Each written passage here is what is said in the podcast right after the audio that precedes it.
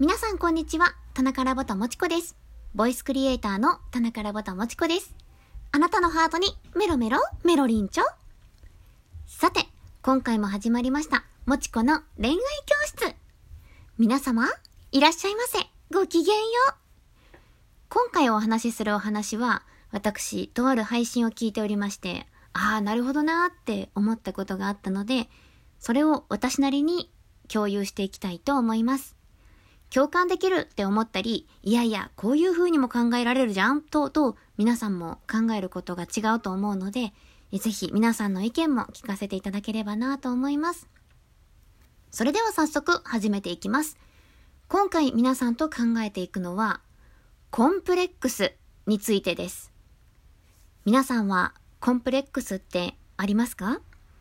例えば、身体的特徴のコンプレックスだったり、学歴や生い立ちや過去の出来事のコンプレックスだったり、他の人は気にならないところでも自分ではすごく気になったりっていうこともありますよね。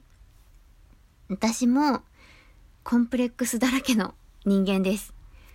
身体的特徴で言えば、顔と声と胸とあと多感症です。私、目の下の皮膚がもともと薄くて、クマが取れない体質なんですよ。化粧でもどんだけ頑張っても隠しきれません。プロのメイクさんにお願いしたこともあったんですけど、それでも隠せなかったので、かなり 頑固なクマです。クマって、こう疲れてるように見えるし、老けて見えるじゃないですか。本当に嫌なんですよね。このクマが気になりすぎて、整形も実は考えたんですけど、そのね、もうちょっと何年も前のお話なんですが、美容外科の先生には整形を止められました。そこで言われた言葉を今も覚えているんです。このクマを治すとなると、皮膚を移植するしかありません。でも、移植したとしても必ず目立たなくなる約束はできないし、違和感が出る可能性が高いので、やらない方がいいと思います。そのクマも含めて愛してくれる人が必ずいるから、そういう人に出会うために女磨きしましょうって。私、これを言われた時、いや、その通りだなって思わされたんですよね。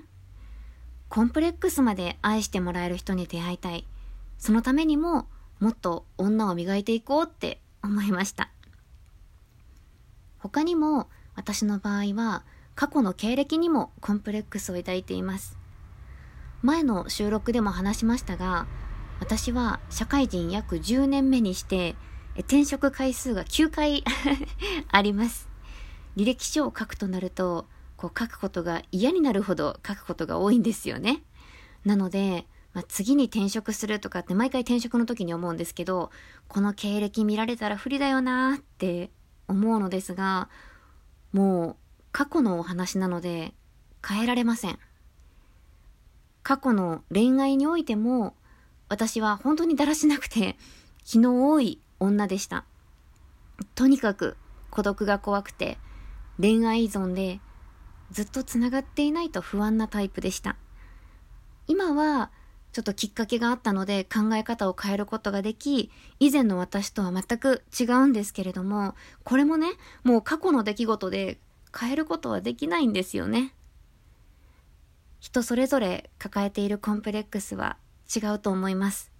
その大きさも数も違います。そのコンプレックスも含めて、それでも自分を愛してくれる人、それでも愛したい人、そんな人に出会いたいですね。はい、今日はこんな感じかな。ここまで聞いてくださった皆様、ありがとうございます。また皆様にお会いできることを楽しみにしております。以上、田中ラボタもちこでした。バイバイ。